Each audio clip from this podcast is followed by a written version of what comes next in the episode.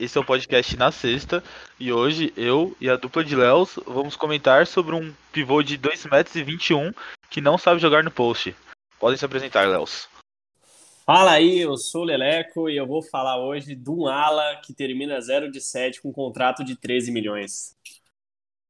Incrível, acho muito foda vocês conversando com 40 jogadores, mas eu venho aqui parabenizar um PJ Tucker que aprendeu a jogar bola. Tá jogando o fino da bola nessa bolha aí. Então, vamos começar a falar sobre os destaques da bolha da NBA até agora. Estamos gravando no dia 4 do 8, às 17h52. E o nosso grande Porzingis vem fazendo uma partida ok contra o Sacramento Kings, mas o Dallas Mavericks vem perdendo para o Sacramento King, Kings. Um E- time limitado. É, o time do Mavericks pra mim, que a gente pode começar falando dele como a principal, na minha opinião, a principal decepção da bolha da NBA até agora. Eu realmente achei pelos TikToks que a equipe vinha fazendo que eles tinham realmente empolgados em treinar. Porém, não foi isso que aconteceu. Ai, que você não viu no bagulho da NBA? O, o, Luca agora tá focando no fute, fica chutando bola na cesta, que se foda. Pois é, eu tenho Não é certeza. resenha esse time. O Dallas Mavericks, eu não sei se eles já ganharam algum jogo na bolha, mas eu tenho certeza que se fosse um campeonato de trick shot, eles tinham ganhado todos os jogos que eles disputaram. Que eu acho que é só isso que eles estão treinando ultimamente. Com um time que tá time. brigando aí pra, pra entrar na seed dos playoffs e batalhar pra uma possível vaga à final de conferência, não pode perder de um limitado Sacramento Kings, né, cara? Que é onde o principal jogador hoje é um rookie do ano passado que, que não consegue nem fazer 30 pontos em duas temporadas, sendo o cara que foi mais tempo com a bola na liga. É, mas eu, eu vou te falar que o jogo do Sacramento Kings, como tá acontecendo agora, e mesmo se não tivesse acontecendo agora, eu não estaria assistindo. Porém, o jogo que eu já me decepcionei com o Dallas Mavericks foi o primeiro jogo deles contra o Houston Rockets, que eu tinha certeza que o Porzingis ia deitar no post, mas daí eu lembrei que ele é o Porzingis. Enfim, ele teve um bom jogo aquele dia, acho que ele terminou com 30 pontos. Posso pegar certinho aqui, mas era cada mismatch que ele tinha, ele não sabia aproveitar. Ele terminou com 39 pontos em 39 minutos. É difícil cornetar um cara que faz essas essas estatísticas, mas quem assistiu o jogo sabe que não não condiz com com a realidade. É que Ele- o Porzingis, ele é o jogador que, nesse último jogo, foi o que tinha mais chance de chegar perto dos 100 pontos de Will Chamberlain, na minha opinião. Pois é, o, o quem tava marcando ele era o nosso grande PJ Tucker que eu não sei Não é exatamente grande, não sei exatamente a altura dele em metros, mas 6'5". É, 6'5", que em metros dá 1,96. Ele é da. Eu sou praticamente da altura do PJ Tucker. E é um cara que quase 30. 20 centímetros. Maior, menor que o Porzingis, ele não soube aproveitar isso no post. E, mas por outro lado, o Rockets começa na bolha com tudo, né? Além de parar o o Porzingis, vem fazendo belíssimas atuações. O nosso amigo Léo Neri é o maior fã dos Rockets que eu conheci, ele pode comentar mais sobre isso. Não, o que eu posso comentar é que eu não vejo tanto mérito assim na equipe do Rockets. Eu vejo que tem muita sorte, porque só ganhou do Bucks ontem, porque o time. Ontem não, anteontem. Porque o time do Bucks foi muito incompetente. Mano, eu vou pegar aqui as stats do jogo. Aliás, pega pra mim, Léo, por favor. O Bucks, eu tô ligado que, mano, eles chutaram nada, nada. Foram muito mal. E o time do Rockets, mano, chutaram pra 18 de 61, se eu não me engano, da linha dos três pontos. E isso não é nem de perto um negócio bom, tá ligado? Só que o Bucks conseguiu ser mais incompetente. Eu vi muito mérito no jogo contra o Mavs só. O do Bucks eu acho que realmente foi muita sorte da equipe do Bucks ter entrado com o dedo no cu em campo. Em quadra, aliás. Mas é isso. Eu, não, eu boto como um dos contenders sim, mas não, eu não vejo muito mérito de ter fechado 3-0 até agora. Porque o primeiro jogo é um 3 jogo não. fácil. 2-0, né? Eles vão, vão jogar hoje ainda. Verdade, verdade. O primeiro jogo foi um jogo fácil. Fácil não, né? Mas não era pra nem ter tomado sufoco. tomou sufoco e virou, aí nesse sentido vão ter méritos. No segundo foi só incompetência do Bucks mesmo. E você, É, Leto, o que, que você Aqui acha? só, só complementando, né, com jogo de Houston aí contra o Bucks, a gente teve Houston chutando 39% de quadra, enquanto o Bucks chutou 49%, né? E realmente a, a diferença aqui maior foi tirada na, nos lances livres, com 27 lances livres de 31 para Houston e 13 de 23 para Milwaukee. A gente teve três jogadores de Milwaukee aí fazendo duplo-duplo e uma atuação né, de, de Russell Westbrook junto com James Harden combinando para 55 pontos. Provavelmente foi aonde o Houston deve ter ganhado o jogo. É, o Houston ganhou o jogo nisso e também no. Na. Nos, do, nos turnover do Bucks, cara. O Bucks É, teve o- 22 turnovers, enquanto o Houston teve 9. Eu já discordo do do Léo falando que que o Rockets ainda não teve nenhum mérito. Pra mim, o, o Rockets era o time que vinha passear nos playoffs desse ano, que eu não botava, eu não consigo, não consigo ainda acreditar que um time que tem um pivô que tem 1,96 vai dar trabalho nos playoffs pra alguém. Mas, mas eles estão sendo uma surpresa muito positiva pra mim até agora. E eu acho que realmente eles não vão só, eles não vão passear, eles eu não acho que eles são contender ainda ao título da nem da conferência, muito menos da NBA. Porém, eu acho que, que eles me surpreenderam positivamente. O Harden e o Westbrook com um jogo muito mais eficiente do que eles já mostraram durante a carreira. E o jogo em volta deles, principalmente em volta do Westbrook, com ele batendo pra dentro e criando oportunidades pro, pros alas de chute e eles correspondendo. O, o Ben McLemore, que tava sendo muito cornetado, chutou muito bem. O House chutando muito bem. Até o Jeff Green com arremesso muito importante da zona morta. Então acho que eles estão sendo bem treinados pelo Mike D'Antoni. Com... Então aproveitando bastante isso. Eu acho que o que pode pesar nesse time do Rockets aí para off-season, né, para os playoffs, vai ser a falta de jogadores para rotação, né? Enquanto o Bucks rodou no jogo, né, praticamente todos os jogadores estavam disponíveis, né? Rodou 11 jogadores, o Rockets roda apenas 8 jogadores durante os 30, durante os 48 minutos, né?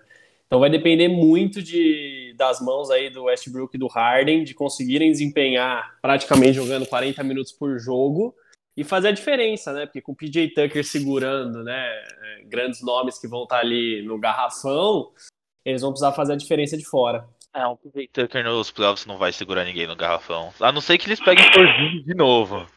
Que eu acho. Mas eu, eu tô muito ansioso pra ver o jogo do Rockets hoje contra o Trail Blazers e quinta-feira contra o, o Los Angeles Lakers pra ver como eles se comportam com pivôs que sabem jogar no post. E pivôs bons, o Nurkic pelo Trail Blazers e o Anthony Davis pelo Los Angeles Lakers. Porque a gente já viu o Brook Lopes, que é um. Hoje em dia ele é muito mais limitado que esses dois. Ele já fez um ótimo jogo contra o, o Rockets. Então eu imagino o que, que vai acontecer quando tiverem nomes bons na posição 5 ou na- até na 4 contra o Houston Rockets. Sem falar na batalha pelos rebotes. Eu acho que esse time não, não, não me aspira muita confiança. Porque um time que perde quase todo jogo com mais de 30 rebotes de diferença para outro time, acho que não vai fazer grande barulho nos playoffs, mas eu achei que ia ser pior. Tá sendo melhor do que eu do que eu pensava. Eles são um time bem divertido de assistir.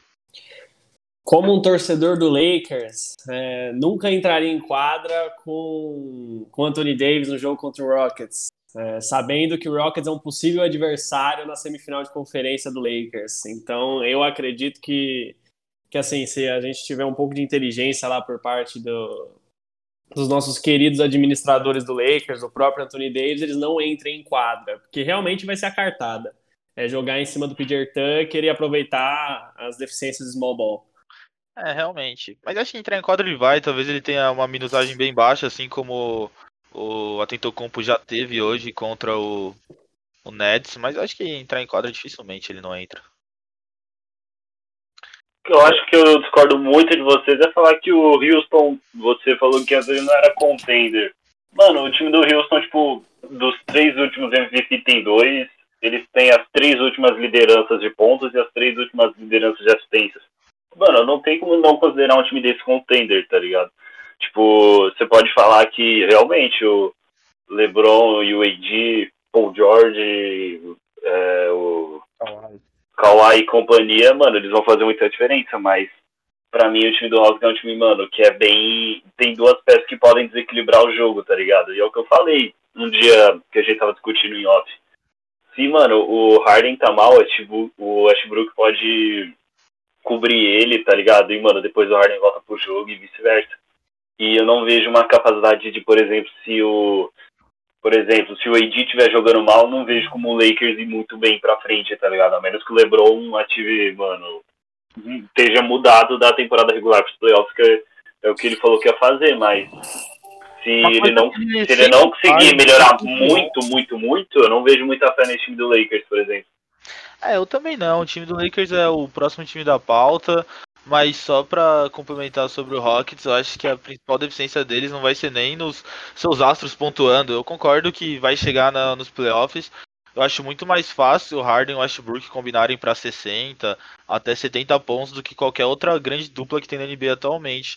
Porém, o resto do time eu acho que não vai ajudar muito, principalmente defensivamente e nos rebotes. Eu acho que as batalhas, a batalha dos rebotes às vezes é uma coisa muito muito esquecida pelos analistas ou até pelos torcedores. E o Rocket sempre perde. Então, eu não vejo como um time que sempre vai perder a batalha dos rebotes vai ganhar um campeonato em cima de um time como o Los Angeles Clippers, que tem muitos jogadores para jogar no, embaixo do garrafão. E até quem não joga no garrafão, embaixo da cesta, pega muito rebote, é muito alto. Joga, o Paul George tá jogando na 2 no, no Clippers. Então é um time que tem estatura muito alta, muito físico. Eu não sei como vai ser esse embate de Houston e Clippers. Um possível embate nos playoffs. Hoje em dia, eles só se pegariam nas finais de conferência, mas pode ser que aconteça esse embate, então eu não, não vejo como o Rockets ainda passaria do, dos Clippers, ainda não consigo pensar nisso, nem dos Clippers, nem do, do Lakers, então. Mas realmente eles têm a melhor dupla da NBA em, em estatísticas. Outra coisa que eu queria falar é que eu acho muito importante, tipo, ó, é, nesses dois últimos jogos, como eu falei, tipo, não era para ter passado muito sufoco no jogo do Mavs. E no jogo do Bucks eu acredito que foi um pouco de incompetência do Bucks. Mas independente disso, o... a defesa do Houston, tipo, nos três últimos minutos de partida, cinco por aí, ela começou a ficar muito boa, muito boa. Tipo, eles conseguiram provocar vários turnovers, é, muitas roubadas de bolas, o Covington jogando demais, demais.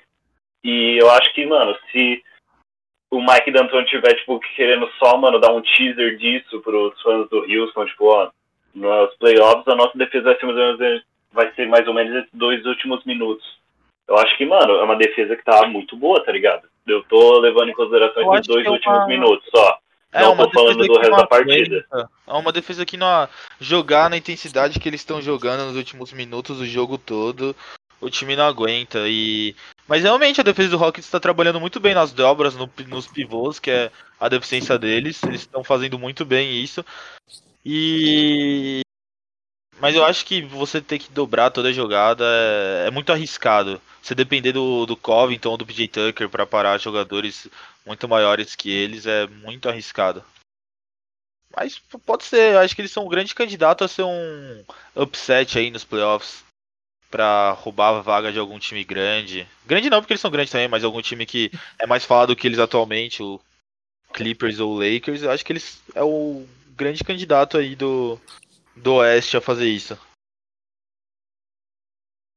Quer falar mais alguma coisa, Léo? Cara, eu acho que pra mim de Houston é isso. É, não tem muito o que falar, é uma experiência muito nova ainda. O GSW já trouxe um small ball, mas era um small ball totalmente diferente. Eles era small ball com gente que sabia chutar. Não, não é nem com gente que sabia chutar, era além de ter shooters melhores no elenco inteiro, eles nunca abandonaram um pivô assim como o Mike D'Antoni decidiu abandonar. E mesmo se não tinha um pivô em quadra, tinha o Kevin Durant que é muito alto e até o Draymond Green que o PJ Tucker e o Covington estão fazendo uma temporada muito boa, ainda mais na bolha, mas eu acho que nenhum defensivamente ainda se compara ao Draymond Green para parar jogadores que sejam maiores ou até mais fortes que eles. Então é, é, é diferente do que o Golden State Warriors fazia. Exato, eu, eu acredito que a proposta do, do, Golden State nunca foi tirar esse último pivô, né? Seja o Andrew Bogut ou o Zaza Pachulia, eles sempre estavam ali, né? E apesar de jogar com o Damon Green, que não é um cara muito alto, que tem lá seus dois metros, é, eles tinham uma bola de três muito mais consistente do que o próprio Houston tem hoje, e eles sempre tinham um cara ali embaixo do garrafão para fazer o trabalho sujo, né? Então eu acho que hoje a proposta do D'Antoni é realmente jogar fora da, da linha de três e assim, é a primeira vez, né, se eu não estou enganado, que, que a gente tem um time com representatividade na NBA chegando por uma disputa desse, dessa maneira. Vai ser técnico contra técnico, a gente vai ter que ver o que, que eles vão preparar né, de, de gameplay para saber como que vão seguir esses jogos, né? A gente viu ano passado um, um Toronto parando o, o, MVP que todo mundo acreditava que passaria fácil pela defesa, né? Então agora vai ter que ser uma, uma batalha de táticas, uma batalha de técnicos em cima disso. O Toronto, para mim, do melhor técnico da NBA atualmente, mas é o assunto um pouco para depois. Passando para o próximo time que a gente quer falar da Conferência Oeste hoje é o Los Angeles Lakers, do nosso grande amigo Leleco, do papai LeBron e do Anthony Davis. Para mim tá sendo uma decepção até agora na bolha. O que, vocês acham? Olha, até como torcedor do Lakers, eu preciso falar que realmente a, a, equipe do Lakers e o LeBron, de maneira geral, nesses dois anos de Los Angeles que ele teve, tá jogando muito abaixo do que a gente viu, né? O LeBron James mais novo, inclusive jogando em Cleveland, o LeBron muito mais determinado jogando em Cleveland, né?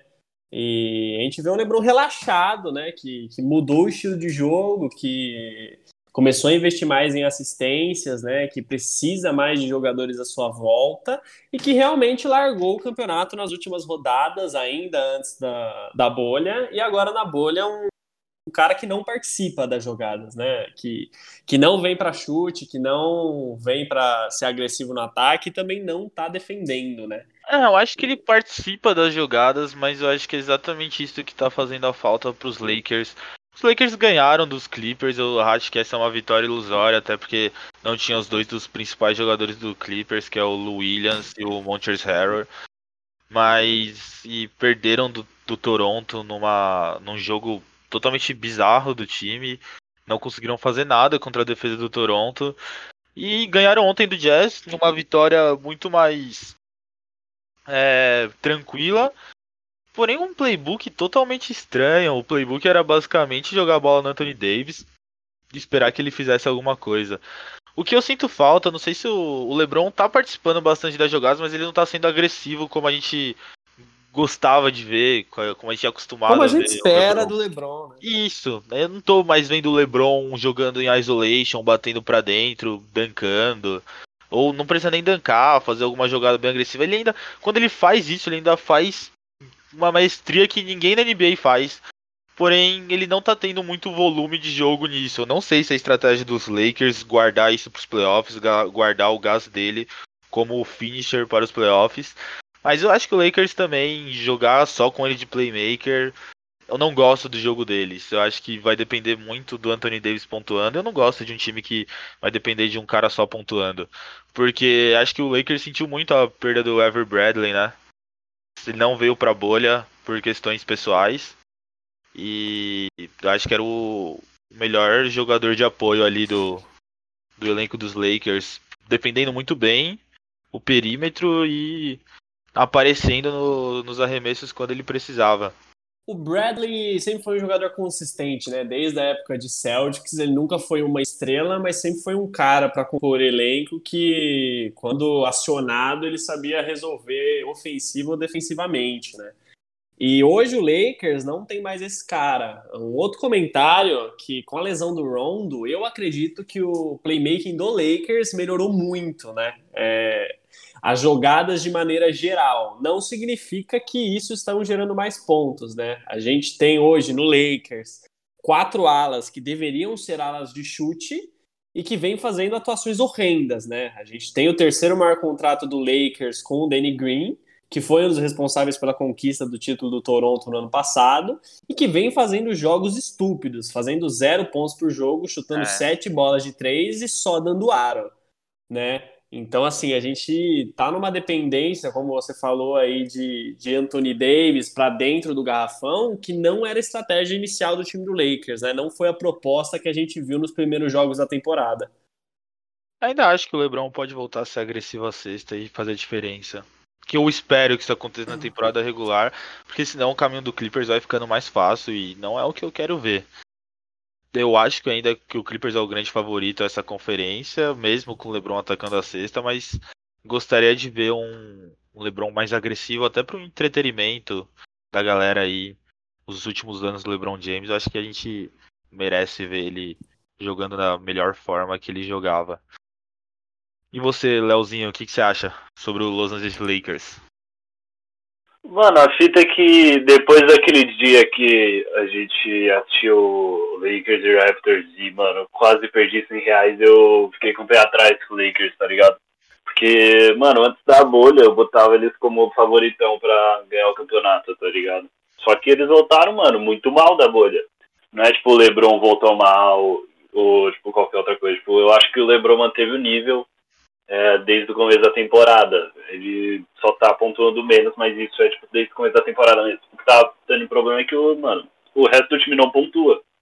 O Lebron dá assistência pro AD e o AD faz os pontos. O resto, mano, é uns pontos. Não é cagado, mas tipo, você vê o Caruso no passeio e não fala, nossa, vai ter uma grande. um grande ponto agora. Tipo, mano, eu acho que esse tá sendo o problema dele. É o mesmo problema que o Rockets estava, mano, até antes da bolha. Foi incrível isso. É porque eu assisto mais jogos do Rockets do que acredito que vocês, mas tipo, o jogo do Rockets era horrível. Era exatamente esse jogo do Lakers. Pega a bola, o, o Ashbrook, por exemplo, ou o Harden, os dois conseguem armar tranquilamente, jogava a bola pro, mano, McLemore, pro Daniel Ross Jr., pro PJ Tucker, eles enfiavam a bola no aro. Era horrível. E tá a mesma coisa esse Lakers. E eu acho que vai ser alguma coisa que o técnico do Lakers vai ter que mudar, porque se continuar desse jeito, eu não vejo mais como eles podem passar do Clippers, que, como eu, que, como eu disse, para mim eles eram os grandes favoritos antes de tudo isso.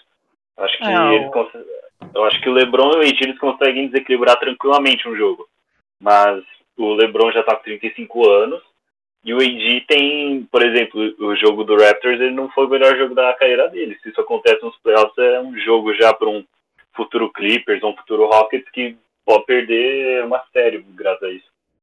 É, o, Rockets eu acho que ainda que não, mas o Clippers eu acho que eles vão se aproveitar, por, aproveitar muito dessa deficiência do, do Lakers tá, atualmente tendo essa dependência do, dos dois jogadores. A gente não vê, o que a gente vê no, no Rockets, no Miami e no Raptors, a gente não vê isso no Lakers, que é eles saberem rodar a bola, espaçar a quadra. E eu acho bizarro eles não conseguirem espaçar a quadra com LeBron James e Anthony Davis. Espero que isso mude para os playoffs. Espero de verdade. Eu acho que é mais, eu acho que é mais perigoso até pro Rockets, porque como vocês tinham falado antes, o que vai quebrar o Rockets no meio vai ser o AD. Só que, mano, vai que o AD não tá no dia dele, tá ligado? E vai perder um jogo fácil por isso. Eu acho que vai ser mais perigoso nesse sentido, porque o Rockets é um time que joga num pace fodido. É bola de contra-ataque, o, mano, tem o Westbrook que é muito veloz e tem ligação de ponta rápida. Fora umas jogadas é, muito boas do Harden que passa dentro do garrafão e deixa o cara livre. Se o AD, mano, não consegue ficar pontuando pro time, e como a gente tá falando, o LeBron ele deixou mais de ser um pontuador para ser mais um passador de bola, eu acho mais perigoso isso pro jogo do Rockets ainda, porque o Rockets entraria como mais azarão que o Clippers nesse caso. É que eu não vejo um jogo que o Ed não pontue bastante contra o Rockets. Mas a última coisa que eu quero falar sobre o Lakers é que o, uma, de todas coisas negativas que eu vi sobre o time até agora, uma surpresa positiva para mim é o Dwight Howard, que voltou jogando muito bem. Não sei se os poucos minutos dele é pela série de lesões que ele teve e ele não aguenta mais jogar todos os minutos possíveis, mas ele vem jogando muito bem nas atuações dele, muito importante para espaçar quadra, pegar rebotes. fazer seus bloqueios. Ele tem, ele é o sexto da liga em blocos, mesmo tendo pouquíssimos minutos, então acho que o Dwight Howard seria muito interessante se ele conseguisse chegar para os playoffs jogando mais minutos para o Lakers. É, hoje o Lakers tem um problema crônico de pivô, né? A gente, o Lakers tem dois pivôs que não são ruins, né? Nem o Javel McGee, nem o Dwight Howard, que não conseguem jogar minutos, né? Que não conseguem ter uma consistência de minutos por problemas de físico, problemas de saúde. E realmente são caras que, se não conseguirem ter uma constância nos playoffs, vai ser uma falta do Lakers, porque não tem ninguém para suprir a posição, né? E se o Anthony Davis for né, jogado cada vez mais para pivô, ele vai ter menos espaço para pontuar, né? Ele vai se gastar muito na defesa. Então é uma questão a se levantar. É, os dois contra o Jazz, os dois juntos somaram 31 minutos. Caso eles consigam somar mais, somem 40, não sei. Acho que o, a conversa do Lakers começa a ser diferente. Onde jogar um, um time que ia jogar mais no garrafão e o, como você mesmo disse, o AD tivesse mais oportunidade de flutuar na quadra, não ter que ficar concentrado no garrafão. Mas acho que o Lakers ainda tem saída, acho que eles ainda podem melhorar bastante. O próximo time que a gente tem que falar da Conferência Oeste, claro, o Los Angeles Clippers, do nosso amigo Lou Williams, que saiu para o funeral de um parente dele, foi visto numa num strip club em Atlanta. O que, que vocês acham sobre o Los Angeles Clippers? Cara, o... apesar de fã do Lakers, né, e, e ódio total ao Clippers, temos, né, um, um, time com toda a pinta de campeão. Temos dois All-Stars, né, que um que acabou de ganhar o título e o outro que tá louco para somar um título aí na carreira, para ter esse anel que falta, e um roster completo, né, cheio de jogadores em todas as posições que fazem a diferença. Então você pega Lou Williams, Montrezl Harrell, Pat Beverly, é, o Marcos Morris, Jackson, Greg Jackson, muitos jogadores. Você têm. tem jogadores para rotação que você consegue mudar o seu estilo de jogo dentro da partida, você consegue descansar suas estrelas dentro da partida sem perder muito ritmo. Então é um elenco muito forte e que vai ser muito competitivo dentro dos playoffs, né? Vai valer o fator psicológico, né? Do, desses jogadores e da comissão técnica para ganhar o título, que seria o primeiro aí da história dos Los Angeles Clippers e o primeiro de muitos jogadores que estão no elenco. Eu concordo com você, eu acho que eles são, para mim, eles são um grande favorito ao título pelo roster, mas pelo único jogo que eu assisti deles foi contra o Lakers, porque contra o Pelicans eu comecei a assistir, mas tava sendo uma surra e eu preferi trocar para um jogo mais disputado. Mas eu acho que eles tiveram muito problema de armação naquele jogo. Eles têm muito, muitos jogadores para pontuar e eu acho que ninguém estava conseguindo armar muito bem. Mas tudo bem que era o primeiro jogo depois de quatro meses. Então eu entendo eles terem esse problema de entrosamento ainda entre eles. Eu acho que esses oito jogos, e até no primeiro round, que para eles, caso a NBA terminasse hoje a temporada regular, o primeiro round deles para mim seria o mais fácil, que seria contra o Dallas Mavericks. Apesar de ter o Luca Magic, o time vem tendo atuações bem tristes. Ganhar, vão ganhar provavelmente do Sacramento Kings agora, tá 109 a 104, faltando 18 segundos no overtime, mas eu acho que seria o mais fácil de qualquer jeito. O Clippers vem perdendo pro Suns, o Suns vem fazendo uma boa bolha da NBA até agora também, mas eu acho que eles são os grandes favoritos ainda assim. E você, Léo? Você que acha que o Rockets numa série de sete jogos, consegue derrotar o Los Angeles Clippers? Eu acho que o Clippers é o favorito do Oeste, sim. Eu só acredito que se pegar o Rockets, o Rockets passa. Mas eu nem acho que esse encontro vai acontecer no caso. E, mano, a fita é que eu não boto o Clippers tão acima do Lakers e tão acima assim do Rockets. Eu acho que realmente a Conferência Oeste ela tá bem equilibrada porque eu vejo o time do Clippers é um time realmente muito bom, que tem um roster, mano, incrível. Só que eu acho que as vitórias deles até agora não foram muito expressivas para falar, nossa, eles arregaçaram Lakers ou arregaçaram Rockets. E tudo bem, o Kawhi vai começar a jogar nos playoffs. Mas acho que se eu fizer uma análise pelo que o Kawhi pode jogar, eu vou entrar muita num critério muito subjetivo. Se eu partir do princípio que eles vão jogar um pouco melhor do que estão agora, eu não vejo eles como muito, muito, muito favoritos. Eu vejo eles apenas como favoritos do Oeste. Acho que é um, realmente um time que é muito completo, que tem um técnico incrível, que é o Doc Rivers. Mas, repito, não, não vejo é, numa linha tão distante ele do Lakers e nem do nem pro Rockets, por exemplo. Sim, eles vão ter a série mais fácil se seguir assim, porque eles vão pegar o Mavis. E acho que vai ser a playoffs run dele vai ser muito boa. Eles não, não acredito que vão pegar time difícil. Quais eles quais pegaria no segundo round? Seria. Puta, aí eu, aí eu já fico perdido, mas é Clippers e Mavs. Tô dando uma olhada aqui. Eles pegariam Thunder ou Nuggets, é isso? Isso mesmo. Seria hoje sei. Thunder ou Nuggets. E o próximo time que a gente vai falar é o Thunder, que mesmo estando em sexto lugar, e eu pus como um dos quatro contenders aí ao Conferência Oeste, o quarto melhor time do Oeste. E eu acho que tem um porquê, eles vêm apresentando um basquete coletivo muito legal, então o segundo jogo acho que não seria fácil pro Clippers não, mesmo sendo Nuggets, mesmo sendo Thunder, mas eu acho que o primeiro vai ser o, talvez seria o mais fácil contra o Mavericks, é o cara, o, time que eu menos gostei até agora na bolha. Mas enfim, é, é isso sobre os Clippers. É um roster muito forte, mas que na regular season eu concordo com o Léo ainda não, não empolgou muito. Não não mostrou o que eles o que eu espero que eles poderiam mostrar. Nem precisa, né? Eles mesmo jogando com freio de mão puxado ali, nem freio de mão puxado, mas numa marcha mais baixa, eles eles estão em segundo lugar ainda, numa seed muito boa, então acho que eles não não precisariam estar tá dando o máximo, assim como o Harden teve que dar o máximo dele, o Westbrook tem que dar o máximo dele para o time conseguir uma seed boa. Mas, enfim. Eu concordo, só queria terminar de falar, tipo, se ele for pegar o OKC ou Nuggets, acho que é outro, outra série que eles conseguem levar tranquilo. E é o que eu falo, mano, eu acho que a final vai ser Bucks contra, mano, ou Clippers. É, tipo, as finais do Oeste vai ser Clippers contra Lakers ou Rockets, na minha opinião. Aí vai depender do que acontecer, porque eles estão numa, num, uma playoff tree muito boa. E do outro lado, depois a gente vai comentar mais, mas eu acho que o Bucks já chega na final e acho que uma virtual de Clippers e Bucks, eu realmente acho que é um jogo bem parelho.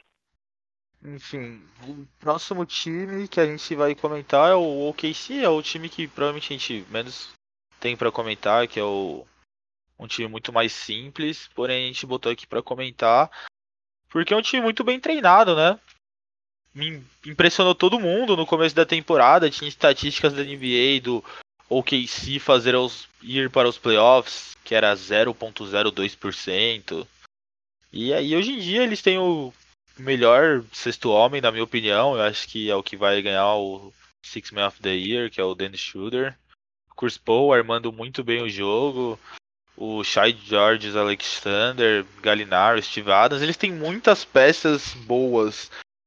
Tem apenas um jogador All-Star, um jogador excelente, mas muitos, muitas peças interessantes para para jogar um jogo bonito.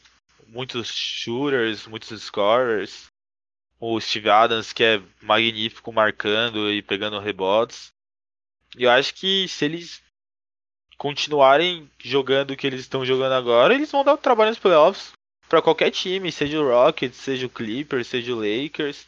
Eu acho que eles são o favorito a serem azarões aí. Porque eles vêm na, na sexta colocação. Caso eles conseguissem ganhar de, do segundo colocado, ou até do terceiro, porque eu, numa série de Nuggets e Thunder que hoje em dia não tem home court advantage por causa da bolha, eu acho que o Thunder sai na, na vantagem nessa série. O que, vocês acham? É, assim, falando, né, tangenciando e falando primeiro do Nuggets, né, a gente veio com o Nuggets que tá, né, fazendo uma inovação meme na liga e jogando big ball, armando com um pivô de 2 metros e 15 e jogando com ball ball, né, de ala, um cara com 2 metros e 28, né. Então, assim, cara, a gente tem um time do, do Nuggets sem a duas das principais armas, saindo de Jamal Murray e Gary Harris, né? Que seriam as armas de chute que deixariam o time mais ágil e são caras que, que pontuam na maioria dos jogos que, que participam. Então hoje, esse time, do jeito que está hoje, enfrentando um Thunder do Chris Paul, que está muito mais organizado, concordo que teria muita dificuldade de encontrar alguma coisa. A gente tem muitos jogadores que são underdogs aí no, no OKC.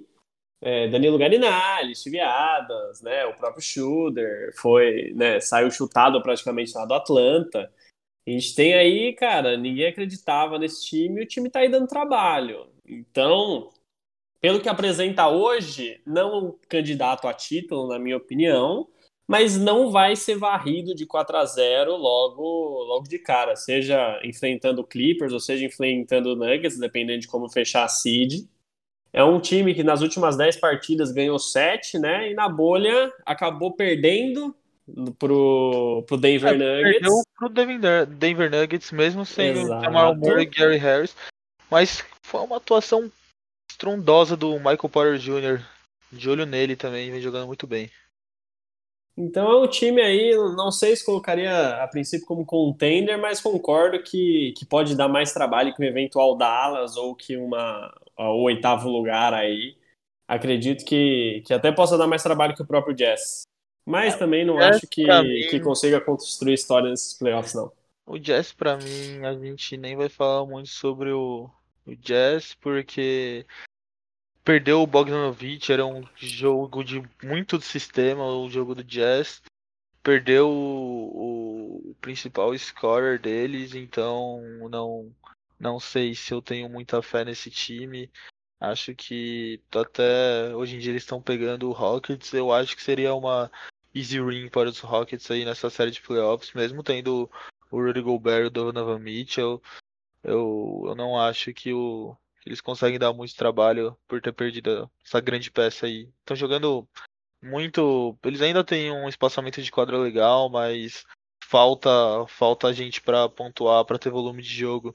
Quem entrou no lugar do Bogdanovich foi o John Ingles, que entrou muito abaixo do que o Bogdanovich entregava em quadra o melhor shooter de três da liga, de acordo com ele mesmo. De acordo é, com ele mesmo, exato. Eu acho que o Utah Jazz é um problema meio crônico, né? Que eles têm bons jogadores, mas que nunca conseguem resolver, né? Há uns anos atrás eles tinham um time muito forte com Gordon Hayward, mas que nunca conseguiu propriamente resolver alguma coisa em, em alguma série de playoffs. E hoje eu acho que o cenário é muito parecido.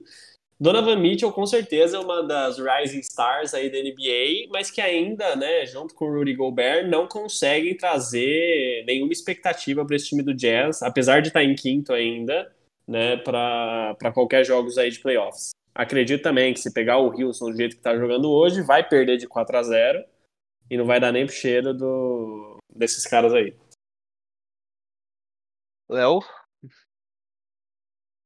Ah, não tenho o que comentar no jogo do OKC, eu não tenho muita vontade. Eu acho que, mano, só uma coisa que eu queria levantar, eu acho que o Jalen Brown, pra mim, seria o o sexto homem dessa temporada, porque, mano, eu acho que ele conseguiu resolver muito bem os runs do Boston, tá ligado? E aí eu já vou puxar aqui um assunto, o assunto que a gente ia falar da Conferência Leste. Acho que o Jalen Brown ele conseguiu substituir muito bem o Kimball Walker, que teve as lesões e tá voltando agora só.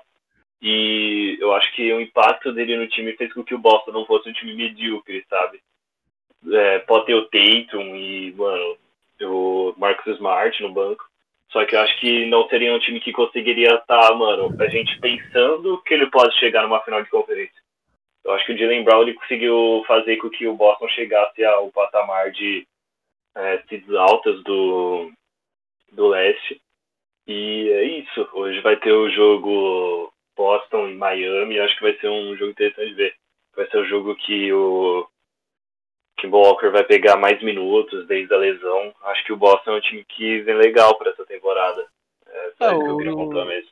O Jalen Brown, acho que ele não entra na corrida de sexto homem do ano, porque ele ele entrou bastante partidas como titular, não entrou jogando de shooting guard, principalmente na, na formação. Ah, ele entrou, ele entrou, ele entrou, realmente. Ele cobriu, cobriu vários jogos, tá ligado? Só que eu tava vendo aqui na internet, tipo, ele é um dos contenders. Eu vi isso, mano, no grande site de apostas que eu vi, tipo, uma das apostas era o Jalen Brown e tava, mano, pagando muito. Eu achei bizarro isso. Eu concordo com você que o, que o Jalen Brown é um jogador, na minha opinião, melhor e mais completo que o Schroeder. Mas eu acho que ele não entra nessa corrida muito forte exatamente por ter iniciado muitos jogos. Eu acharia injusto que o Jalen Brown ganhasse, porque eu não vejo ele como sexto homem. Eu vejo ele como um dos titulares, até porque ele tem qualidade para ser titular do Boston Celtics. Só para falar uma, voltando ao assunto que o Leleco falou, o Jazz do Gordon Hayward, eu tenho saudades desse time. Eu achava ele um time muito interessante, que realmente nunca conseguiram avançar, mas tinha o Derek Favors antes das lesões, o Gordon Hayward, o Gobert, ainda tinha o Enes Kanter. Era um time muito legal de se assistir. Infelizmente, nunca conseguiram engrenar né, Ícaro, era um, era um time que no papel, cara, você, você assustava, né? Você olhava as forças do elenco e você tinha um starting five muito bom e nunca conseguiu corresponder dentro de quadra, né? É, é muito difícil ver, ver, esses times, é o que mais acontece, né? A gente pode voltar a falar de Clippers, de Lob City, né? Com Chris Paul, Blake Griffin, e DeAndre Jordan, enfim, são, são inúmeros times que, que vivem por essa situação. Deixa eu só abrir um parênteses aqui antes da gente mudar de conferência, tá? Só para corroborar o que a gente estava falando do, do Porzingas, né?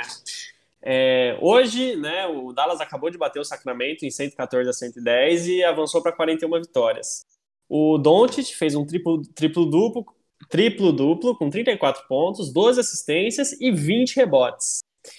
O Porzingas e o Maxi Kleber, que são os pivôs titulares do elenco do Mavericks, juntos pegaram 13 rebotes. É, o Finlay Smith também pegou 16 rebotes, pegou mais que os dois. Eu acho que o Porzingis e o Max Kleber eles têm muito potencial para abusar aí do, de times menores que, que, que eles. Mas eles são apenas shooters. Eu não entendo como um cara de 2 metros 21 é shooter fica com o Léo na boa, fica dando step back 3, sendo que ele seria muito mais eficiente aproveitando da, do, do tamanho dele. Mas vamos ver como, como esses shooters de 2 metros e 20 vão se dar bem nos playoffs. Eu acho que não vão se dar bem. Mas muito bem colocado, Léo. Então avançando para a próxima conferência, a gente pode continuar no Celtics já, que o Leoneri já puxou. O Celtics para mim é um time com muitas peças. Eu, eu gosto com muitas peças, com um dos principais técnicos da liga, o Bear Stevens. Então eu acho que eu não me surpreenderia com eles chegando à final de conferência, até ganhando a conferência não. Eles não são o meu time favorito para isso. Mas eu não me surpreenderia. E o Jason Tatum melhorando a cada season, mesmo que ele ainda dê uma pipocadinha ali, outra aqui, eu acho que ele vem melhorando bastante.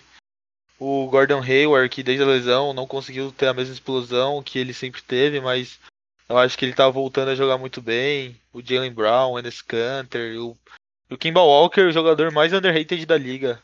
Então acho que eles têm muito potencial para para brigar aí pelo título da conferência, sim, mas não, não são meus favoritos. Você, Leleco, o que, que você acha? É, eu, eu, acho que o Boston Celtics entra na lista aqui daqueles times que a gente olha o elenco, né, fala, caramba, né, vai ser contender e tem algum fator interno ali que, que sempre impede, né, seja o Boston aí do, do Irving de dois anos atrás, que, que perdeu jogadores, né, por lesão e não conseguiu passar de Cleveland, ou seja, esse Boston cheio de novatos, né, cheio de energia, é, com Tatum e, e Jalen Brown jogando muito, é, com arma, um dos armadores mais consistentes da liga ainda, né, aqueles armadores tradicionais, que é o Kemba Walker voltando de lesão, é, e ainda boas peças no time. Tem o Marcus Smart que vem apresentando bons jogos, tem o Enes Kanter que vem apresentando bons jogos. E é, é um time que no papel consegue dar trabalho para qualquer qualquer outro time da Conferência Leste, né? Mas aí eu já não sei como que isso vai se repercutir em quadra, né? Na minha opinião, tem até mais elenco que o próprio Toronto, e tem mais elenco ainda, né? Se vamos excluir o, o Yannis da jogada, né? Tem até mais elenco de, de jogadores secundários, de role player, que o próprio Milwaukee Bucks. E é um time que, na minha opinião, não vai chegar longe, mas por conta desse fator interno, tá? É, não vai conseguir chegar, tem bons jogadores, mas sempre tem, né? Para mim, falta ainda alguma coisa para esse Boston Celtics convencer e vencer alguma coisa. Você, Leozinho, alguma coisa mais a acrescentar sobre o Boston Celtics? Ah, não, só um comentário muito rápido. O problema do Boston acho que está sendo realmente não tá conseguindo fazer esse elenco render o máximo, mas aí acho que nos playoffs eles conseguem, mano, desempenhar um bom papel. É o que eu falei, eu, mano, não. Eu boto muita fé no Bucks, só que se o Bucks quebrar o Yannis de alguma lesão, eu acho que é o, é o pior time que teria para é, ganhar um, um, time, uma conferência, porque é um time muito fraco sem o Yannis e faz uma ridícula diferença. Então acho que se depender de alguns fatores, até pode pintar um Boston campeão aí. Não boto muita fé de primeiro ou segundo favorito, mas seria o meu terceiro e talvez eles conseguissem levar assim o o time para as finais. Enfim, para mim o o principal favorito da, do leste, que a gente já pode passar do Boston Celtics, porque acho que o Boston Celtics é basicamente isso. É um time com muito elenco e infelizmente ainda não, não correspondeu. Mas pode ser que chegue nos playoffs e correspondam aí, mas acho que o contender para essa conferência, diferente de muitas pessoas, eu acho que continua sendo o Raptors, mesmo sem o Kawhi. Eu acho que eles rodam muito bem a bola, o espaçamento de quadra deles é um espaçamento que eu não vejo em nenhum outro time. Eles rodando a bola, eu também não vejo nenhum outro time rodando a bola tão bem quanto eles. E na minha opinião, tem o melhor sistema defensivo da liga. Então não ficaria assombrado se mesmo sem o Kawhi eles parassem o Yannis de novo na final de conferência e, e ganhassem essa série. Talvez eles sintam falta de alguém para pontuar, para puxar o, a responsabilidade em jogos mais apertados, que o Kawhi faz, faz isso muito bem em qualquer time que ele jogue. E acho que o Siakam ainda não é esse jogador.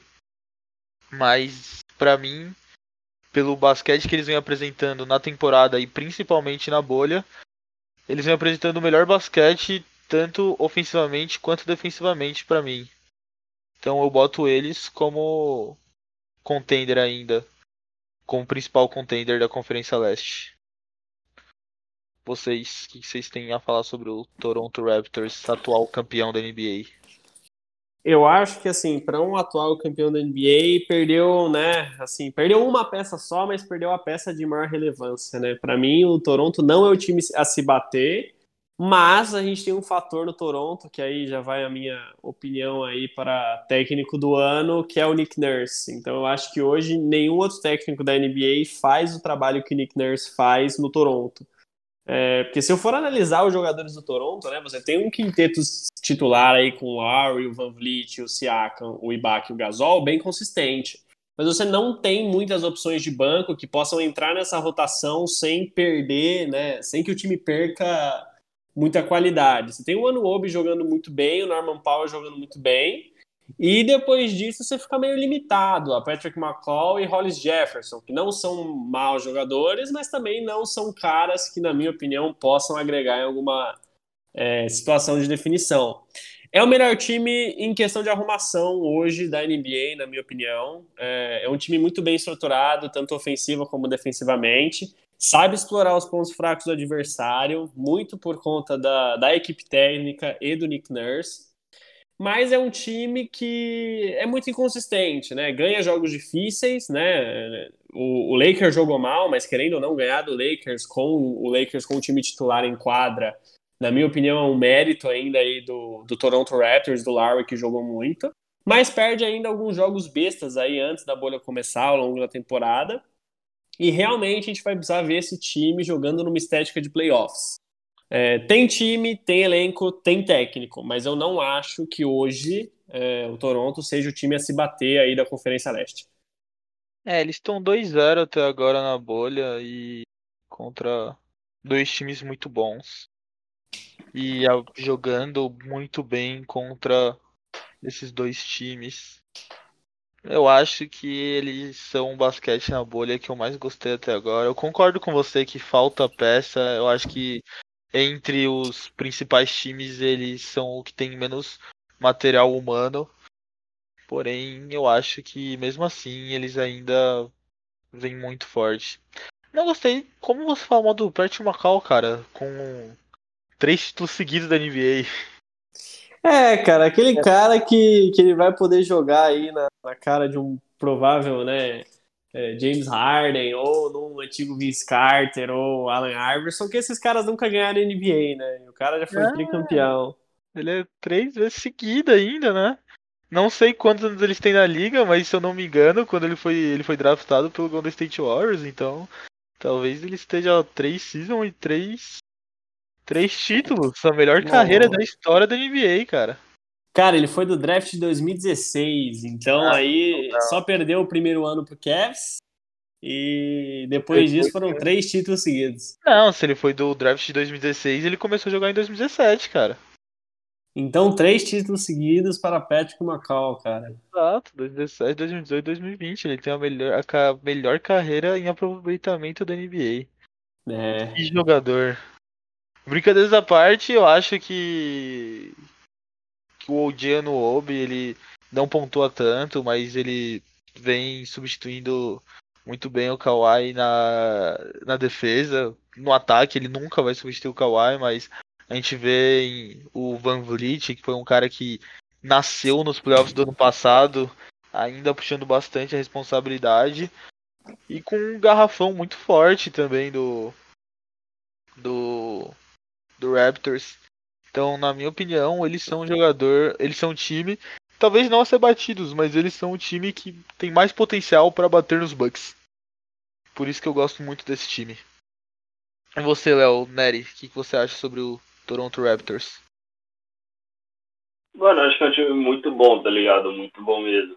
Se, mano, é eu falei, eu acho que o Bucks vai ganhar e pra mim não, não tá nem perto do Raptors do, do Bucks. E vou explicar o porquê, tipo, eu acho que o, o basquete deles tá, mano, do nível que não é tão é, baixo pro Raptors. Só que, mano, o Yannis tá melhor que ano passado. E o Bucks tem, mano, o técnico do ano passado, que é o Mike Badenholzer. E, tipo, mano, ano passado eles conseguiram dar um lockdown e, e tinha o Kawhi, tá ligado? Juntava o Gasol e, mano, eles conseguiram neutralizar o Kawhi. Aliás, o Yannis. Só que, mano, esse ano eu acho que os caras devem estar vindo preparados, tá ligado? Pra uma virtual final, de conferência. O Yannis deve estar vindo, mano. Ele já tá vindo com números melhores que da temporada passada.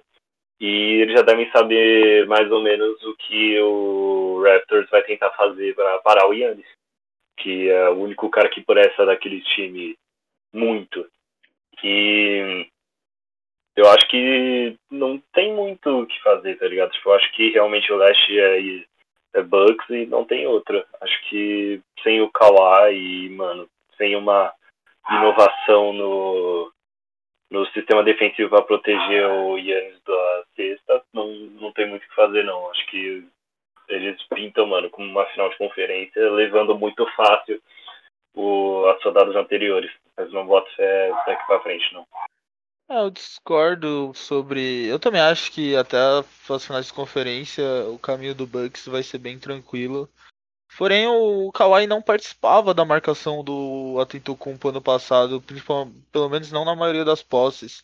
Era mais o sistema defensivo do Nick Nurse e, e os jogadores que mais ajudavam nisso eram o Marc Gasol, o Siaka e o Ibaka. Nunca os três juntos, mas eram esses três jogadores que pararam o Yannis. Então, eles ainda estão lá. E já puxando pro Bucks, caso alguém pare o Yannis e o Middleton não está numa noite quente, o time é horroroso. A gente viu isso com, com no jogo do Rockets, foi o jogo que eu assisti com mais calma para analisar sobre o o Milwaukee Bucks.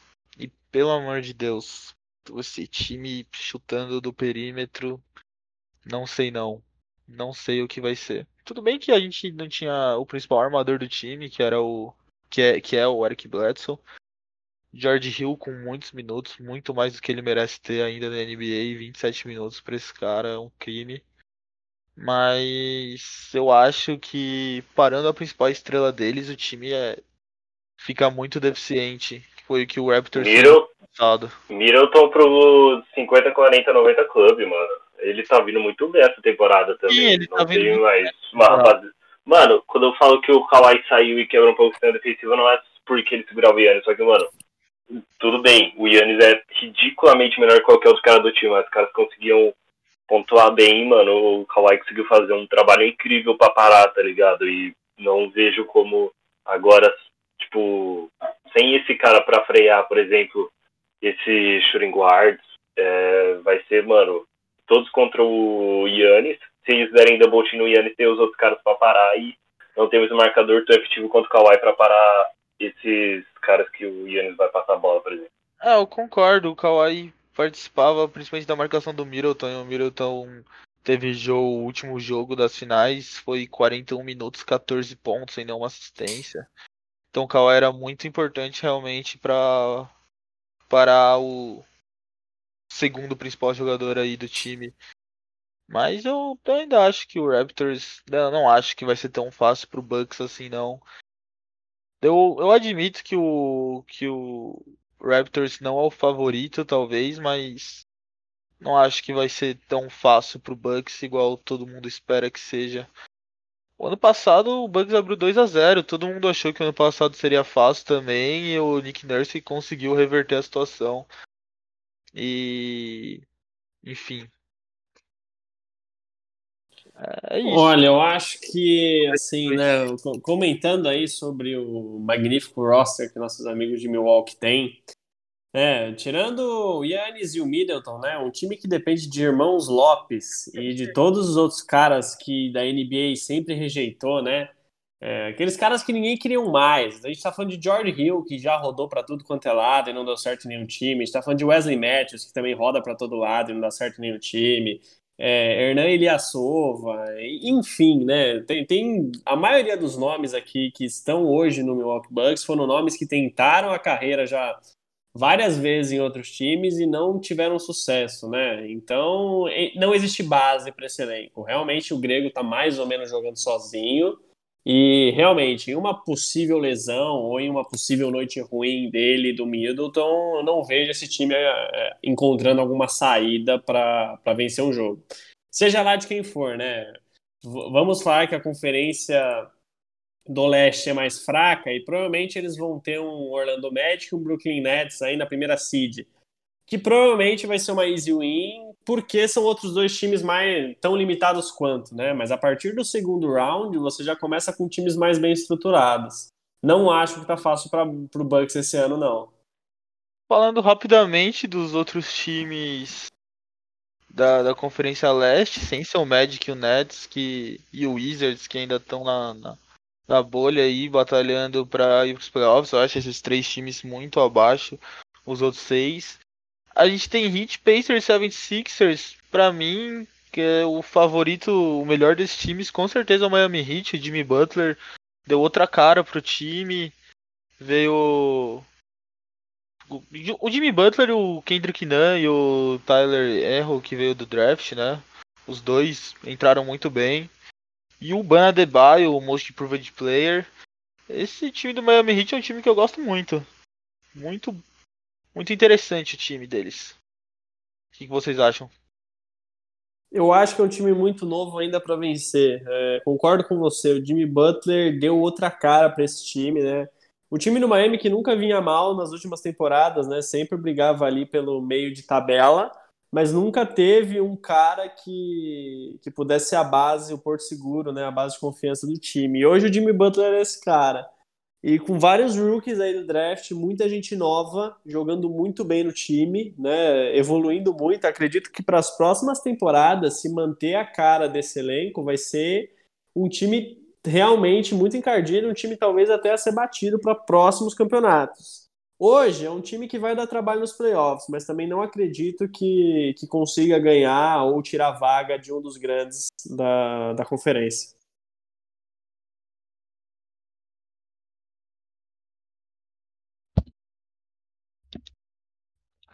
Ícaro com probleminhas?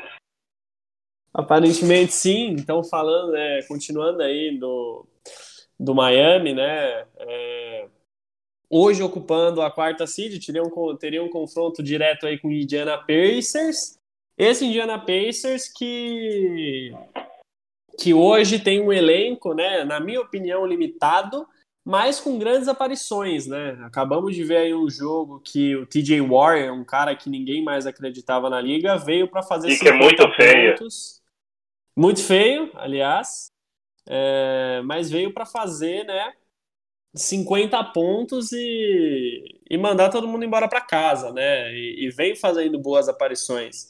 Eu acho que o grande fator desse time aqui da Indiana que vai ser realmente prejudicial nos playoffs é o Victor Oladipo, que está sendo obrigado a jogar pela NBA, que veio a mídia falar que ele preferia não jogar, né, não vir para a bolha e foi obrigado pela NBA a jogar, e um Domantas Sabonis que está vindo de lesão, né, que está sem previsão aí de, de realmente voltar a jogar aquilo que ele vinha mostrando no início da temporada. É um time com bons nomes, é um time que está fazendo, na minha opinião, uma temporada muito acima do que muitos acreditavam, né? É, porque não tem muitas peças, é um time em si que está em reestruturação. E, e hoje, né, por ser um adversário do Miami Heat, acredito que vai ser uma das séries mais interessantes se realmente se confirmarem essas vagas. Acredito que, que são dois times de, de novatos, dois times em reconstrução que vão conseguir batalhar legal. Mas, de novo, é, o Indiana sofre aí com, com seu principal jogador que está sendo basicamente é, obrigado a jogar esses jogos da bolha. O que, que você acha aí, Léo? Ah, eu acho que é um time é, muito legal de assistir o Indiana. Tem jogadores que são, mano, rápidos, é um jogo de bola legal. Mas é, realmente não, não. Eu não vejo como é um time que você assiste ah, mano, acho, você acha legal ver o jogo. Não tem como eles pensar muito em, em ganhar a conferência. É um time que ainda tá num grande processo de reconstrução e estão, mano, indo para ganhar experiência com o time. Vão fazer playoffs, mano, que pode surpreender num possível primeiro round, mas não, não vejo muito futuro para essa NBA. Mas vem muito interessante para as próximas conferências. Para as próximas conferências, não, mas para as próximas temporadas.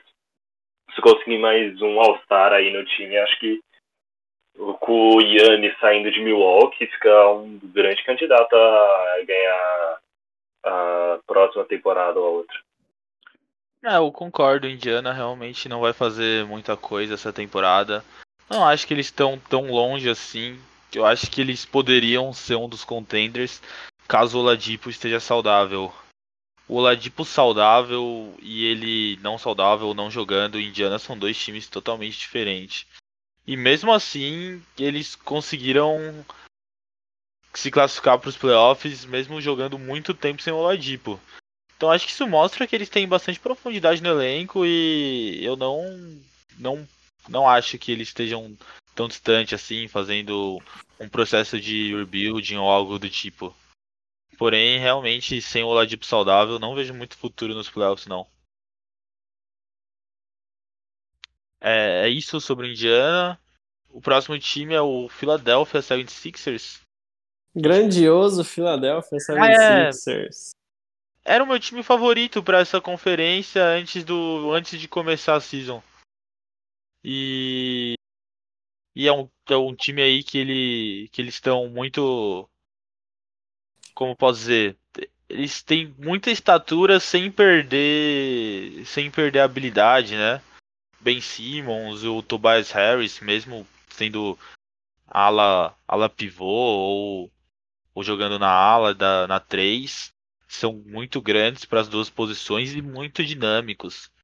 Então eu acho que que ele que eles têm um roster muito bom, um starting five talvez o melhor da NBA atualmente.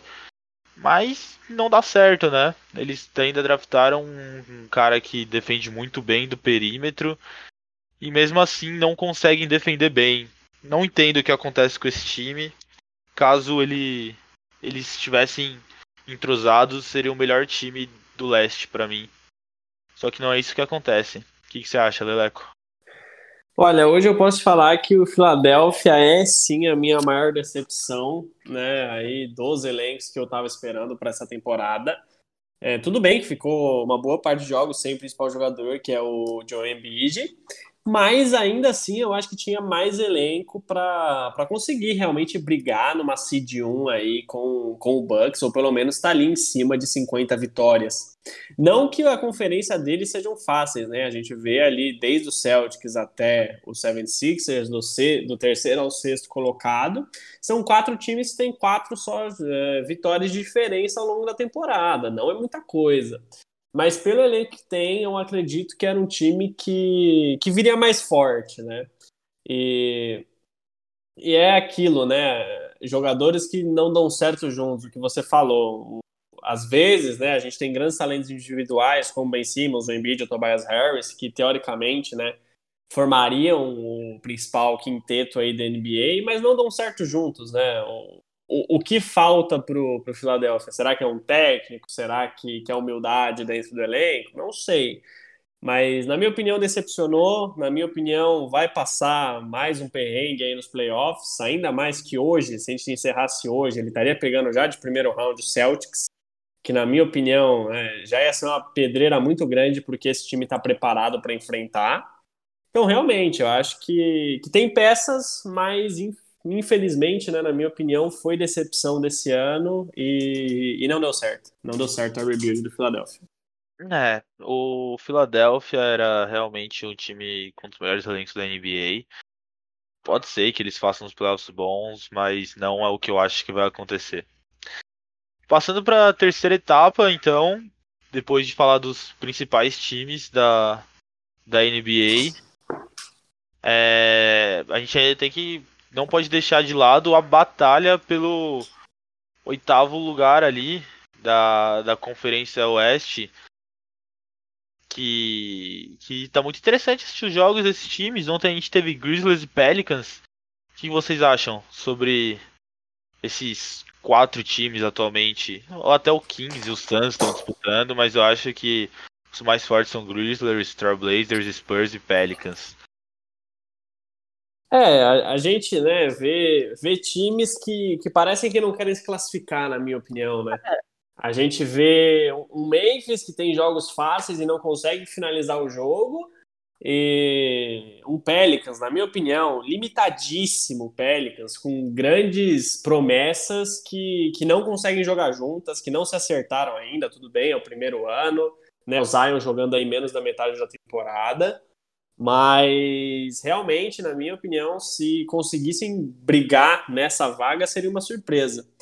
O time que mais me tendencia a falar alguma coisa é realmente o Portland, que, na minha opinião, tem um elenco muito forte para estar tá nessa situação que está hoje, né? com, com o Lillard, uma, o McCollum e o Nurkic. Não acredito que estariam nessa situação.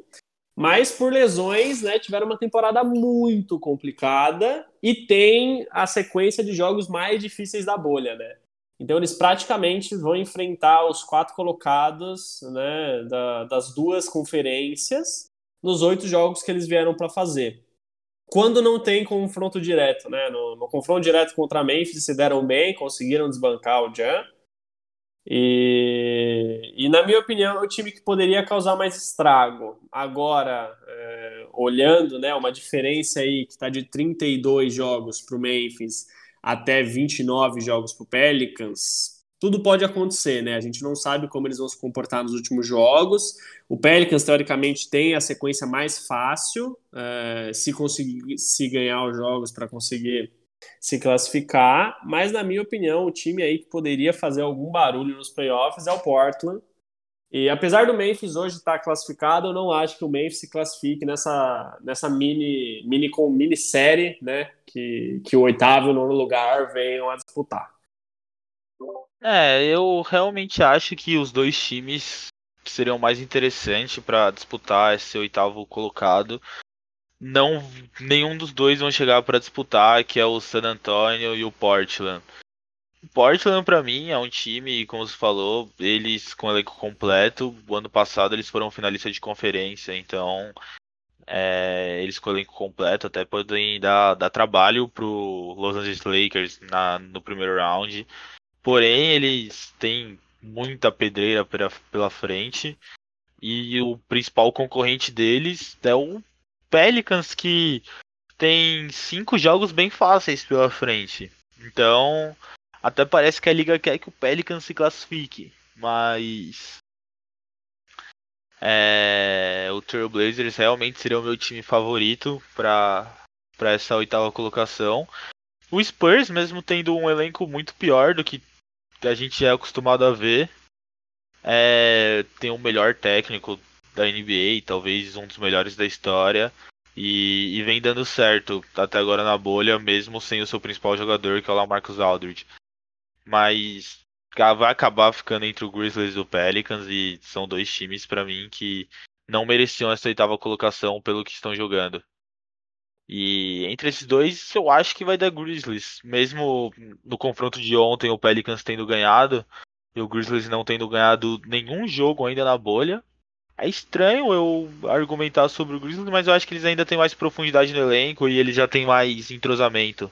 O Zion e o Ingram ontem jogaram bem no, no final, mas eu ainda não vejo eles jogando como um time. Eles ainda não, não conseguiram definir onde o Zion vai jogar, qual vai ser o papel dele, se ele vai ter a bola na mão, se ele vai jogar no post, se ele vai jogar off-screen, se o principal jogador deles é o Ingram, se o principal jogador deles é o Zion.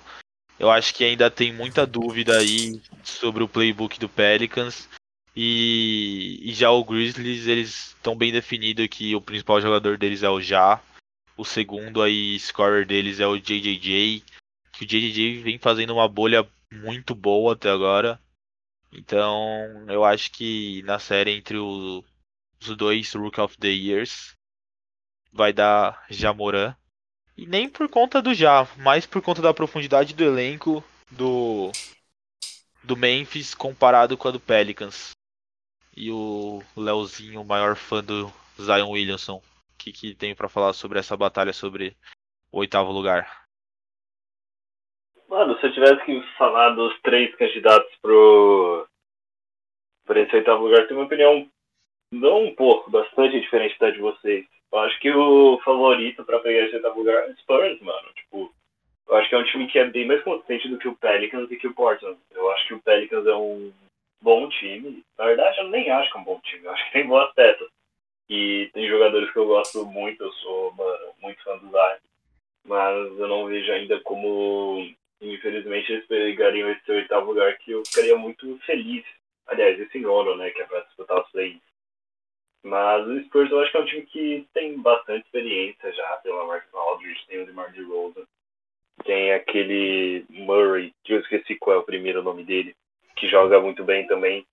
Eu acho que é um time que ele tem tudo para pegar essa essa nona seed. O problema do Portland que eu vejo é que, não sei, eu acho que é um time picado, mano. Só tenho isso a falar. Eu acho que é um time que tem todas essas peças. Você pode falar, não, mas o Nurkic tava zoado. Pô, tem o Lillard, tem o McCollum, tem o, tinha o Ennis Cantor até ano passado. Tomaram 4x0 do Golden State, só pegando é, playoff fácil. E o OKC, que realmente foi difícil. Mas eu não vejo como um time que pode passar. Tenho, acho que, mano, em paralelo com o Palmeiras. Não vejo. Pode ter um bom time. Não, pra mim não vai ser campeão, não vai pegar essa nona City. Mas eu acho que se o Spurs vacilar, eu acho que essa vaga do Pelicans e num possível play-in. É, eu acho que o Grizzlies não é favorito, independente de quem pegar, seja Portland, Spurs ou Pelicans. Aí vai ficar a ver. O Zion agora tá voltando com os minutos. É, ontem ele já jogou bastante tempo. É, e como você falou, o Pelicans tem essa agenda mais fácil, justamente porque os jogos que eles tinham feito antes da bolha eram os mais complicados, e o Grizzlies já tinha feito os jogos mais fáceis. Eles vacilaram de. podia ter pego uma, um jogo contra o Jets, mas Eu acho que agora com o Zion voltando, ontem parece que o Zion e o Ingram conseguiram dividir as funções é, bem. Acho que é um time que pode pegar, ainda que meu favorito seja o Spurs. É, eu concordo, Spurs, eles. Eu gostaria muito de, de continuar vendo Spurs nos playoffs, mas sem o Lamarcus Aldridge acho que seria, vai ser muito difícil. Ele não foi pra bolha por conta de lesão, então eu acho que perder a principal peça, assim, e sem um elenco muito bom, mesmo que estejam fazendo bons jogos, não boto muita fé no Spurs. Acho que vai acabar ficando entre o Memphis e o New Orleans e vai ser um, um mini playoffs aí muito legal de se assistir. E caso qualquer um desses que, que vá para oitava seed, acho que o Lakers vai ter um trabalho bem fácil. Gostaria de o Portland também para o Lakers ter mais trabalho e ter uma puta série de playoffs da hora logo no começo pro Lakers, mas dificilmente eles vão chegar. A gente praticamente descartou aí o Phoenix Suns, né, que, que vem aí com quatro vitórias abaixo, né, do, do Memphis, mas o Phoenix está ganhando agora de Los Angeles Clippers de 105 a 99, faltando seis minutos para finalizar o jogo. É... é, o Suns ainda pode pegar, mas o eles têm que ganhar do Pacers, do Heat, do Thunder também. Então eu não sei se eles se eles conseguem, enquanto o New Orleans tem uma agenda muito mais fácil. O, New Orleans realmente vai ser o time que, que se acertar, consegue ganhar essa é, oitava vaga até por conta de agenda. E, e, na minha opinião, o grande problema de New Orleans ainda, né? Eu volto no Lakers do ano passado, tem muitos players individualistas. Então você tem o Ingram que quer se tornar né, um, uma das caras da NBA, que quer jogar com a bola na mão, e, e, um roster que não está adaptado a isso, né? Então você tem o Zion que queria mais espaço no time para jogar, você tem o Lonzo que, que gosta de armar, fazer o playmaking. Então você ainda não está totalmente acertado, né? É, é o que o Léo falou, o Zion está voltando agora, tem os minutos dele em quadra, então eles estão começando a se adaptar a essa jogabilidade. É um jogador que pode fazer total diferença, mas tem né, suas limitações físicas por conta do peso. É um time interessante, na minha opinião, é um time interessante para as próximas temporadas. E eu concordo com o que você falou. Seja Memphis, seja Spurs, seja Portland, seja Pelicans, eu acredito que, que essa primeira batalha do Lakers nos playoffs não vai ser o problema. Então é basicamente isso que a gente tinha para falar sobre hoje, sobre a NBA e a volta da NBA, desse amado esporte. Alguma coisa mais para acrescentar? Palpites, palpites, vamos pegar uns jogos legais aqui. Falar. Palpites, vamos, vamos palpites. palpites para os jogos de hoje à noite. Vamos lá. Oh, Qual, a gente vai gravar o próximo quando? Sexta? É, o próximo a gente grava sexta-feira após o jogo do Rockets do Lakers. Então, quinta, então, então, então, pega os jogos é, legais é, daqui até lá e a gente vai. Jogos então, importantes, vai, vamos de a gente tem hoje. Vai, vamos fazer jogo por jogo. Hit Celtics hoje eu acho que dá Celtics, apesar que eu gostaria muito que desse hit. Até pra essa batalha aí pela Seed continuar por mais tempo, mas eu acho que dá Celtics. E vocês? Vocês vão anotar? Vou anotar aqui. Eu acho que dá hit. Léo? Celtics. Ok. O próximo hoje também, Trailblazers e Houston Rockets. Eu acho que da Trailblazers, eu acho que eles vêm com mais coisa em jogo e esse é um dos jogos que eles precisam ganhar que a, tem o Nurkit, que acho que vai fazer a festa hoje no garrafão. E caso eles deem muito double team nele, é, o Portland tem shooters consistentes. Eu acho que da Rockets. O time Não. de Houston.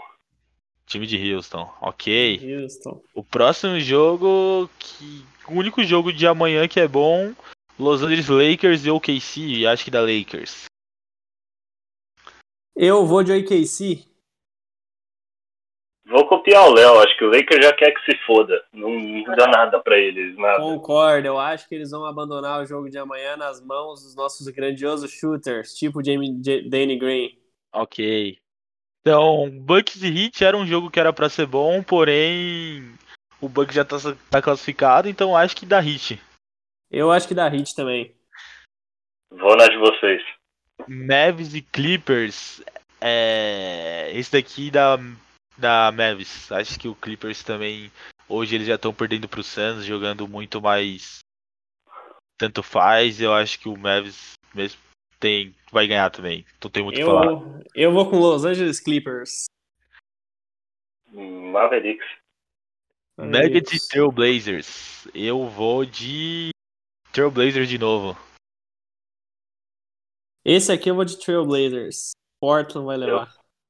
Ah, eu vou de Denver, mano. Acho que não boto fé no Portland, não. E Rockets e Lakers. Eu vou de Rockets. Ah, impressionante. Eu vou de É. Rockets. Não, aí o Lakers nessas horas, se eles ganharem do OKC, eles já vão estar classificados e o Rockets é um possível adversário deles. Então acho que vai dar Rockets. Eu também vou de Rockets. Então, segundo unanimidade do dia. Tá Então é aqui.